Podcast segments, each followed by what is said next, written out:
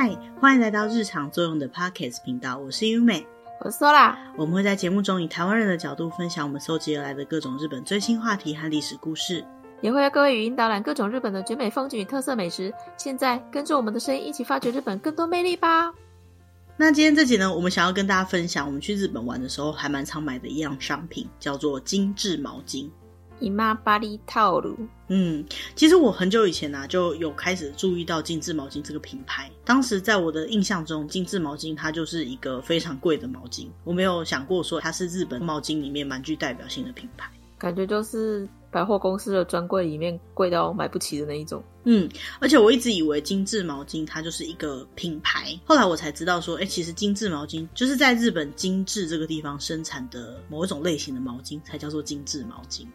嗯，精致呢，这个地方是在日本的爱媛县，有一个地方就叫做精致市。金是今天的金啊，然后治是政治的治。这个精致市呢，现在来讲是日本毛巾生产量第一的一个地方。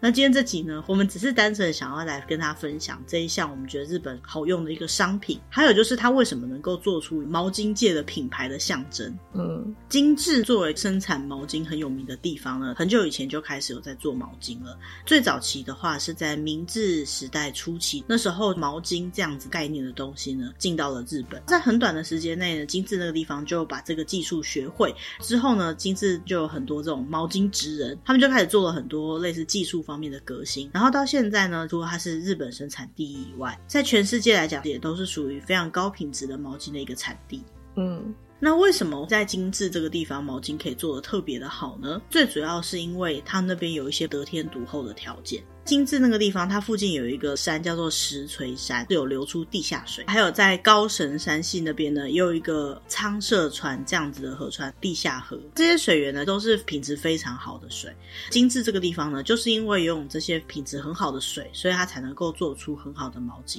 究竟水跟毛巾的品质有什么关系呢？他们那边流出来的这种水呢，除了非常的干净清澈以外呢，它还是特别没有重金属的软水。嗯，在制作毛巾的时候，蛮重要的制成就是要去漂白跟染色。这些漂白跟染色的动作呢，都需要非常多的水。这样的软水呢，就会让毛巾在染跟漂的过程当中呢，比较柔软。所以在精致这个地方啊，不管是做线，还是做这个毛巾的原材料的布之类的呢，这些棉质都可以在制作的过程当中保持它原本的柔软性。嗯。大家介绍精致毛巾的制作历史来讲呢，我们可以先来看看人类使用毛巾的历史。大家可能没有想过，毛巾这样的一样东西，还有它的诞生历史。什么样的东西，它都有它最一开始的形式，然后再会演变成现在这种我们所看到的样子。那毛巾最一开始到底是什么样的一个用途呢？对于现在的人生活当中，应该是不可或缺的。不只是作为擦身体用的东西，包括日常生活当中有很多都是属于这样子比较偏向毛巾的材质的东西。那毛巾最重要的功能就是要能够擦水。所以以毛巾来讲，它最一开始呈现的样子呢，不一定跟我们现在做的一样。所以呢，现在其实就算是手帕毛巾，也有很多不同的原材料，像是麻、绢啊，或是其他不同的东西。那我们今天要介绍这个精致毛巾，它最主要是棉质的毛巾。嗯，整个世界历史来讲，就算毛巾最一开始的发源呢，是在土耳其。土耳其呢，从以前开始就像是跟日本一样这种公共澡堂，但是对于土耳其来讲呢，这样的公共澡堂呢，它其实还带有一点宗教的意义存在。在伊斯兰教，土耳其那边信仰的伊斯兰教的教义上来讲呢，保持自己身体的洁净是非常重要的事情。所以土耳其人，尤其是伊斯兰教徒呢，他们就常常会需要到这样的公共浴场去洗澡，因为以前并没有办法每个人家里面都有很完善的可以洗澡的设施嘛。所以呢，像这样洗澡净化自己身体的场所就变得很重要。不过你想想看，在那个地方大家要洗澡都是脱光光的，那有点尴尬。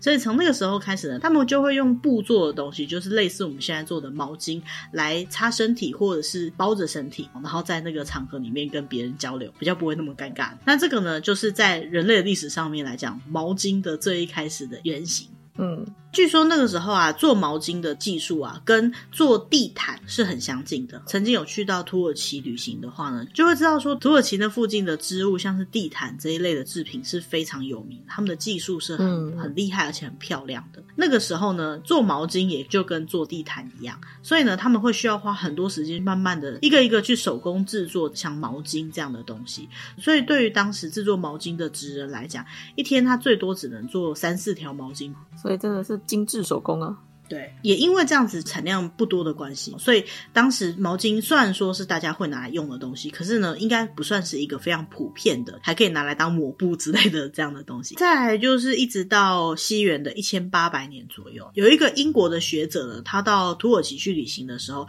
就发现了土耳其的这样子像是毛巾的产品，然后就发现这样子的东西呢，实在是非常好用又很精致，而且非常值得推广，所以呢，他就带着这个毛巾回到英国去。想要制造机器，用这样的机器来制造更多的类似这样的材质，他们叫做手织机，就是可以取代手工织布的，或是加快手工织布技术的这种机器。嗯，后来经过五十年左右之后呢，第一次做出了毛巾工厂。那毛巾工厂做出来的毛巾呢，后来曾经在伦敦的万国博览会上面展示出来。当时的英国女王呢，她也是非常喜欢这样的产品，所以呢，很快的这个产品呢，就开始在世界各个地方流传，也就传到了美国。在大概西元一八九零年代，那时候美国开始慢慢进入现代化的时期了嘛，所以毛巾传入美国之后呢，他们就开始进行相关的改良，改良出可以比较快速做出毛巾布的机器。据说在那个时候啊，毛巾的贩售呢，跟我们现在可以理解这种一条一条的毛巾是不太一样的。它会是一大块的毛巾布。如果你要买毛巾的话呢，你就在那边买你要的长度，就像我们要剪布一样，把它裁成你要的尺寸，然后自己修边。所以你可以决定你自己要的毛巾大小。嗯，跟我们现在比较习惯的浴巾大概就是多大条尺寸，呃，洗头巾大概就是多大条尺寸，这种定型化的尺寸呢是不太一样的。嗯，之后呢，毛巾制作的技术就开始越来越发达。那日本是什么时候开始做毛巾的？也就差不多是这个时期开始有国外的这种舶来品的毛巾输入到日本。嗯，大概在明治五年，输入日本的毛巾其实还是非常贵的高价商品，所以没有人会想到说拿这么贵的东西来擦擦手啊、擦擦脸啊之类的，太奢侈了。对，因为它毛巾的材质很软的关系，再加上呢，它有保温的效果，而且透气也很好，所以当时呢，最主要是把它拿来当做一种服装的配件在使用，比如说把它当做是围巾啊，或者是把它固定在衣领上面当做一个装饰。它的称呼方式呢，就跟我们中文的表记方式一样，他们是叫它毛巾，哈，汉字就写成毛巾两个字。嗯，那也因为他们把毛巾拿来做了类似像衣服装饰品，所以他们才开始慢慢开发出各种不同的毛巾的材质。我们今天要介绍这个精致毛巾呢，也大概就是从这个时期开始在精致这个地方制作的。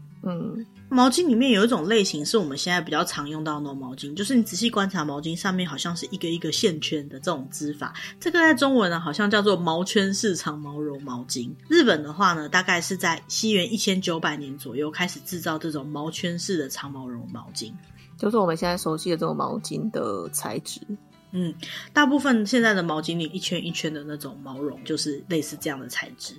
在精致要开始做毛巾的那个时期呢，其实事实上日本各地已经都开始在进行毛巾的生产了。所以那个时候呢，生产最多毛巾的地方，应该是像是大阪啊，还有三重县那个附近。嗯，那因为很多地区就开始进行毛巾的制作，所以呢，对日本来讲，毛巾就变得不像是舶来品那么昂贵，变成毛巾原本的用途，也就是说，洗澡的时候、洗脸的时候都可以使用的这样的一个日常生活用品。后来到大概在西元一九三零年代，整个技术的进步，他们就开始制造出各种不同的类型的毛巾，比如说洗澡用的大毛巾啊，甚至把毛巾卖成睡衣啊、浴袍、家居服。嗯，之后的日本呢，迎来高度成长期，毛巾这样的制品呢，就就开始呈现出各种不一样的风貌，比如说做成毛巾毯啊，然后小朋友的用品啊，甚至是寝具、娃娃之类的。所以对于现在人来讲，应该不会有人觉得毛巾是一个非常高价位的东西，它就是好像日常生活中都会看到的物品，它已经广泛的出现在大家的生活当中。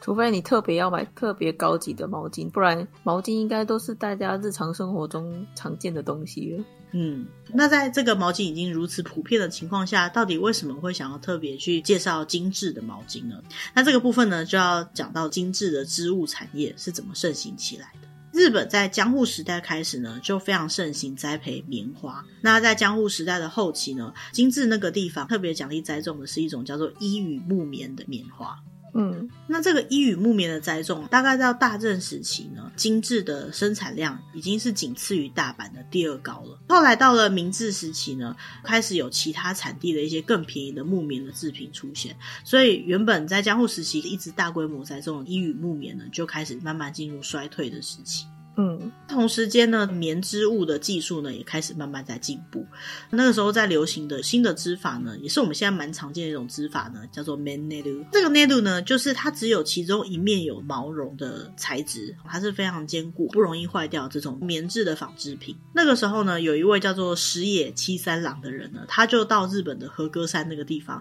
去学习了这样子的技术，把它带回来精致这个地方，然后开始推广这样子的制作技术。那也因为这种技术的精致的纤维产业就开始重新取得了生机。嗯。那之后呢，当然他们的技术又不断的进行改善嘛。精致毛巾或是精致毛巾，现在这个形态的一个很重要的推手呢，是一个叫阿部平助的人。他那时候发现说，日本当时其他地区呢，已经开始慢慢在制作类似我们现在在使用这种特别柔软的新制法的毛巾，所以呢，他就特别去大阪那边把这个技术学回来，在精致这个地方导入了非常多新的毛巾的纺织机，后来就奠定了精致毛巾在日本毛巾产产业的地位了，嗯，从那之后到现在已经一百多年的历史了。精致现在呢，就有非常多像这样的纺织相关的工厂，比如说制作线的工厂、染线的工厂、织成毛巾布的工厂，还有呢毛巾布的相关加工工厂，全部加起来呢有两百多间，嗯，就形成一个聚落了啦。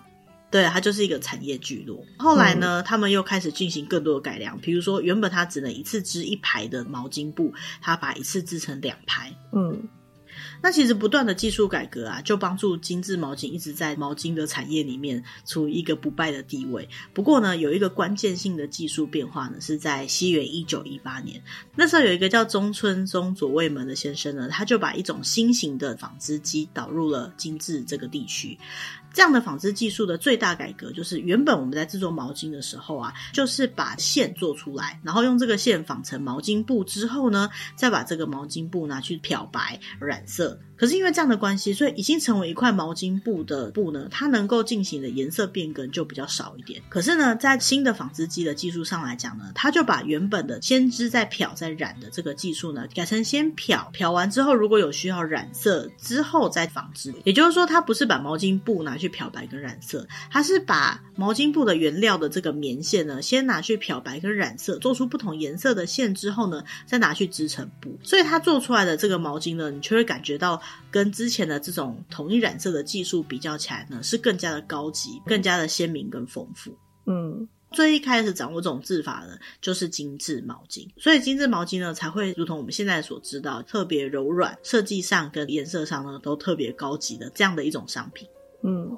之所以会想要介绍精致毛巾呢，是因为前一阵子我去日本买毛巾的时候呢，我发现说精致毛巾其实它上面都有一个特殊的符号。那因为精致的毛巾，就我们刚刚讲了，在精致这边做出来的，就是那两百多间工厂做出来的毛巾，很有可能可以冠上精致毛巾这个名字嘛。现在他们因为有各种不同的代理商还有品牌商的关系，所以虽然都统称精致毛巾，可是它下面还是有一些不同的品牌。不过，不管是哪一个品牌啊，都会在上面标上一个特殊的精致毛巾的标签。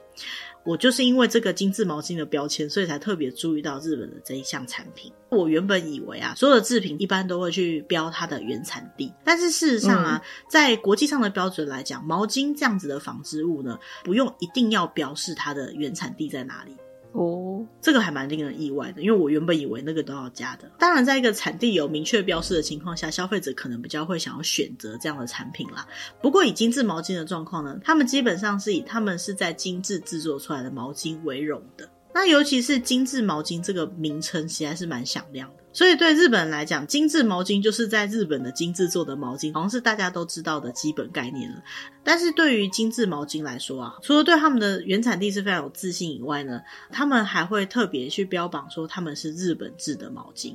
为了避免消费者产生一些误解，他们想要表达就是只有在日本精致这个地方，并且符合他们的制作规范做出来的毛巾呢，才能叫做精致毛巾。嗯，如果你买毛巾的时候看到它上面写精致毛巾的话，不用担心，都是日本制的。嗯，对，其实他们现在也在考虑这件事情，就是说要怎么样做出一些类似防伪标签，这样让消费者可以判断的出来，这是不是真的精致的毛巾。嗯。所以他们为了要保护他们的品牌跟商标，针对他们毛巾的制法有一些蛮严格的规定，必须要符合这些规定的毛巾，并且是在精致制作的毛巾呢，才能够标上这个商标。他们都会非常严格的去控管，尽量不要让仿冒的情况发生。嗯，所以呢，虽然说不同的尺寸或是不同品牌的精致毛巾还蛮多的，但是只要你看到这个标签，不管它是哪一家制作的，大家都知道哦，这就是那种精致毛巾诶。嗯，目前在日本的话呢，据说有一百间以上的毛巾工厂做出来的毛巾呢，都是有符合精致毛巾的规范的。那那是一个什么样的图案呢？如果有用过精致毛巾就知道，上面会有一个红色的底的框框，然后中间有一个白色的圆圈，那下面会有三条蓝色的线，然后下面会用英文写上 Imabari Towel Japan。所有有这个标签的商品呢，都是具有安心、安全、高品质的一个日本产品。嗯，符号中的红色呢，代表热情的、先进的，而且非常有活力的颜色。再来就是红色这个颜色呢，也有像日本的代表色，会希望其他国家的人可以去理解日本的高品质产品的一项代表。嗯，那蓝色的部分呢，代表是对于品质的安心、安全、信赖，还有他们的历史跟传统性。那因为蓝色呢，会让大家有一种安稳、比较稳定的感觉，所以呢，代表的就是品质稳定的象征。嗯。那这个红色底上面的白色圈圈呢，就代表温柔啊、干净啊、柔软跟疗愈，也表示了精致毛巾未来也会继续在他们的技术上跟材质上面改革，表示他们未来还有无限的可能。嗯，如果大家手上刚好有定制毛巾啊，也可以看一下，在他们这个标签的背后啊，会有四个位数的数字，就是爱媛，就是四国那个地方的这个毛巾工会的每一间公司的号码。嗯，那所以如果你曾经有在日本旅游的时候买到了精致毛巾，觉得你很喜欢这个毛巾的话，你就可以用这四位数的号码去查一下它究竟是哪一个工厂做出来的毛巾，然后买到你想要的一样的毛巾。嗯，这个感觉很日本人呢，因为他们不是也会，譬如说在超市的菜，他们也会印上这个是哪个农家、哪个农夫种的菜。对啊。感觉上，他们对他们自己的产品品质都有一定程度的骄傲。我觉得这就是日本的职人精神嘛，对不对？嗯嗯。讲到这里，说有没有觉得说，台湾其实也是有一些地区，像是云林的虎尾嘛？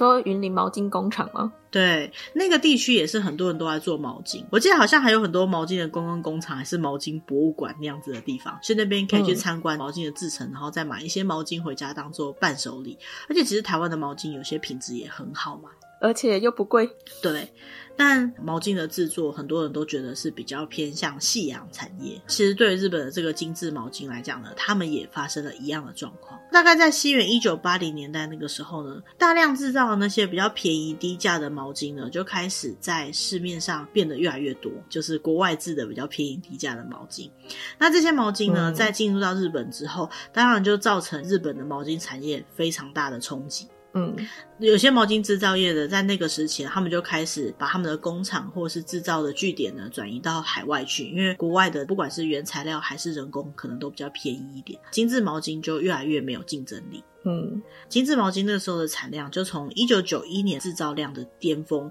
到两千年代的时候呢，只剩下五分之一左右的生产量。嗯，真的少很多。对。所以呢，日本的政府呢，他们也意识到说，这个对于日本来讲是蛮重要的一个经济产业，所以他们就在两千零六年由他们日本的经济产业省推行了培育日本品牌专案的企划，精致毛巾的专案计划呢，也在其中。嗯，这个计划最主要是要做什么呢？它就是要把每一个地区的资源统合在一起，将那个地区的传统技术资源呢活性化，创造出更高的商品价值、更有魅力的商品，表现出日本的特色，让全世界都看到日本品牌的价值。嗯，今天这个地方就由当地的工业团体跟政府合作，开始了品牌再生的一个计划。嗯，这个计划到底现在有没有成功呢？就结论上来讲，我觉得很成功。现在已经二零二三年了嘛，精致这个地方制造出来的毛巾呢，到目前为止还是在日本国内很多知名的百货公司或者是一些伴手礼的店哈，都可以看得到。如果要讲到比较高品质的毛巾，比如说送礼需要用到的毛巾呢，他们就会选择精致毛巾，以代表他们的心意，感觉就是比较有质感的赠礼。嗯。那现在有很多人去日本玩，像我有一些朋友到日本去，他们都会想要去买一些毛巾啊、手帕这种商品，他们都会特别去找 Made in Japan 的商品。毕竟到日本去，嗯就希望可以买到日本制的商品。嗯。只要是毛巾这个类别的，哈，有看到精致毛巾的图案呢，就是品质的保证了。如果大家有机会到日本去玩呢，也可以放心的购买他们的商品。嗯，讲了半天呢，除了他们的制成很厉害，他们的水做出来的毛巾特别厉害以外，到底精致毛巾有什么特点呢？这个就要讲到说，其实不是所有在精致制造出来的毛巾都叫做精致毛巾。我们刚刚前面有一直提到说，它必须要符合一定程度的规范。精致毛巾的最大特点就是它的吸水性很强，还有它的柔软度。嗯，在亲水性很强的部分呢，因为是精致毛巾它最主要的特点，所以呢，它有一个非常有趣的吸水性的实验，就是把这个毛巾呢，在还没有下水洗过的情况下，放到水里面去做吸水性的测试。这条毛巾必须要在五秒钟之内就吸完水，然后沉下去，才算是一条合格的毛巾。嗯，好具体。对，而且呢，这样的五秒测试呢，在一条精致毛巾上面，它必须要测过两次。第一次是在还没有洗过这条毛巾的情况下，它要能够五秒吸水沉下去。再来就是，它要把这条毛巾拿去洗三次之后，再去做一次五秒测试，它还要能够立刻吸水沉下去，才可以是一条合格的精致毛巾。哇，毛巾的压力测试诶。对，其实啊，一条毛巾它最重要的功能就是洗完澡之后擦身体用的嘛。所以这种情况下呢，毛巾的吸水度是很重要的。再来就是吸了水之后，还要摸起来感觉是很柔软、很舒服的。嗯，所以呢，精致毛巾的第二个特点呢，就是摸起来柔软的感觉。他们的测试方式呢，就是把这个毛巾拿去洗，并且不能加入柔软剂，这样洗出来之后的毛巾呢，还是必须要是软软的感觉。嗯，最一开始有介绍，其实精致毛巾做出来的毛巾会特别软，就是因为精致那边特有的水源，再加上他们的职人在各种技术改革之后做出来的结果了哈。所以要能够完全复制精致毛巾的柔软度，我想就算有其他地方要做出一样的材质，也需要花上蛮大的功夫才行。嗯，再来精致毛巾的第三个特点呢，就是它不太会掉毛。对啊，毛巾如果擦一擦很会掉毛，真的很讨人厌呢。对啊，越擦越不干净的感觉。为什么它会不掉毛呢？据说是因为精致毛巾它的纤维是属于比较长而且比较高品质的棉花做出来的。嗯。要能够冠上精致毛巾这个名字呢，就必须要是不管它是怎样的一种毛巾的材质，比如说它是我们刚刚讲那种毛圈式的长毛绒的毛巾，还是棉绒布的毛巾，或者是我们现在也常常在百货公司看到的所谓的无染毛巾等等，只要它要冠上精致毛巾的这个名称呢，它就必须要符合它们不容易掉毛的特性。嗯，那还有最后一个特点呢，就是它不褪色。嗯，最开始我们有介绍到精致的水啊是非常得天独厚的，重金属很少的软水做出来的毛巾呢，它在漂过或染过之后特别不容易掉色。再加上这一百多年来毛巾职人技术的累积，作为一条合格的精致毛巾呢，它就必须要符合这四大特色，就是吸水性、柔软度，还有不会掉毛，还有不会掉色。嗯。所以再讲回来，什么叫做不一定是在精致做出来的毛巾就要精致毛巾？就是这样。如果不能够符合这四大特色的话，即使它是在精致做出来，它也不能说它是精致毛巾。嗯，听起来就是很高级啊。精致毛巾不一定都很贵啦，但是有些的价格真的是蛮高的。所以要怎么样才能够舒服的使用这条毛巾，然后维持这条毛巾的寿命呢？我们就有在精致毛巾的官方网站上面看到一些相关的教学。嗯，首先就是新的毛巾一定要先洗过再用。嗯，我一定会洗过。对啊，我觉得制造过程当中，嗯，多多少少会脏。毕竟你是要拿来擦身体的嘛，你还是要先洗过才会比较安心呢。对，在精致毛巾的压力测试里面有讲到说，它洗过之后吸水度还是一样是很好的，不管是哪里的毛巾啦，都一定是洗过之后再用会比较好。再来就是在洗毛巾的时候要注意的事情，首先呢，在洗毛巾的时候呢，尽量不要用太多的柔软巾。我有听说很多台湾的人不喜欢使用柔软巾，那有些在买一些高级的衣服的时候，他也会特别强调不要使用柔软巾。柔软巾它为什么能够达到柔软的效果呢？是因为柔软巾有防止静电，更会让这些衣服类的东西变得柔软的成分在，就有可能会附着在毛巾上面，就影响到它原本的这个柔软的效果跟它的吸水性。嗯。其实不要使用柔软巾，反而可以增加它的寿命。如果说真的要用的话呢，也是尽量用少一点，然后也不要太常使用。嗯。那除了柔软巾之外呢，在洗毛巾的时候有一些特别的方法，比如说你要用非常多的水去洗毛巾，好，好像让毛巾在水里面游泳一样，因为这样子大量的水去洗的时候呢，比较不会因为毛巾拉扯的关系去伤害到毛巾的材质。还有就是有些人会用这种滚筒式的洗衣机嘛，滚筒式的洗衣机其实比较省水，一般机器设定就会设定比较少一点，所以呢，如果你在洗毛巾的时候是用滚筒式洗衣机的话，会比较建议用多的水量去洗。所以，如果说你在洗毛巾的时候会跟很多其他的东西一起洗的话呢，也会造成毛巾跟其他衣服类的东西摩擦，甚至会发生洗不干净的状况。嗯，那洗完的毛巾要怎么晒才能够维持它的松软度呢？一洗完就要立刻晒是很重要的。嗯。因为你在刚洗完的时候啊，那毛巾还有水的状态，毛巾纤维都是全部平坦的。那如果说你没有马上把它晒干，就这样一直放的话，那条毛巾就会这样子变得很硬。那再来就是湿湿的毛巾呢，也会容易增加它的细菌滋生，所以就会有一些不好的味道。现在拿来擦身体的话呢，也会对皮肤不太好。那还有就是呢，在晒的时候要尽量把毛巾给抖开来，不要在直射阳光的地方晒，因为直射阳光的情况下呢，这个毛巾的水分在被吸干的同时呢，纤维也被烤干了，所以呢，最好是在稍微通风的阴凉处来晒，可以避免毛巾变硬，也可以避免毛巾被紫外线照射之后呢褪色的状况。嗯。那除此之外呢，如果有一些毛巾你不是要立刻使用，你需要把它收起来的话呢，要收之前最好还是把毛巾洗干净再收，因为这些没有洗干净的成分呢，可能也会日积月累的破坏毛巾。那在洗毛巾的时候呢，比如说要放进洗衣袋里面去洗啊，或者是不要烘干太久，还有洗的时候不要随便用漂白水之类的东西去破坏毛巾的成分呢，都是非常重要的。嗯。那我们在看精致毛巾的网站的时候呢，我们看到一个非常有趣的资料，它就是说呢，精致毛巾为了要强调它们的吸水性跟速干的程度，所以他们在设计这个毛巾的干燥程度的时候呢，有规定说，精致毛巾在室内晒干的情况下，大概是三点三个小时就会完全干燥，这么快。对，而且这么明确，也就是说，有些时候台湾可能遇到连日下雨或是梅雨季，还有像是在秋冬，就通常来讲比较难晒干的情况下，就算是没有日晒的，在室内晒干，还是只需要三点三个小时就可以完全干燥。不过他有特别强调说，在梅雨季节的室内也可以，所以他们可能在速干的技术上面也有一定的巧思在。嗯，而且这个是室内晒干的情况哦。如果你是可以在有太阳室外去晒的话，或许你早上晒，中午前就。就干了，嗯，那当然，在网页上面也有写到，干燥的速度呢，根据室内的条件也是有影响的。我在猜啦，如果你把它晾在一个湿湿的浴室里面，它要干也是没有那么容易的。对啦，晒衣服还是尽量选通风的地方。对，其实毛巾制品的东西，如果在一直潮湿的环境里面，蛮容易滋生细菌，这样也不太好。嗯，不知道大家有没有想过，一条毛巾大概可以洗多少次？所以一条毛巾大概都用多久？我很少在换毛巾呢。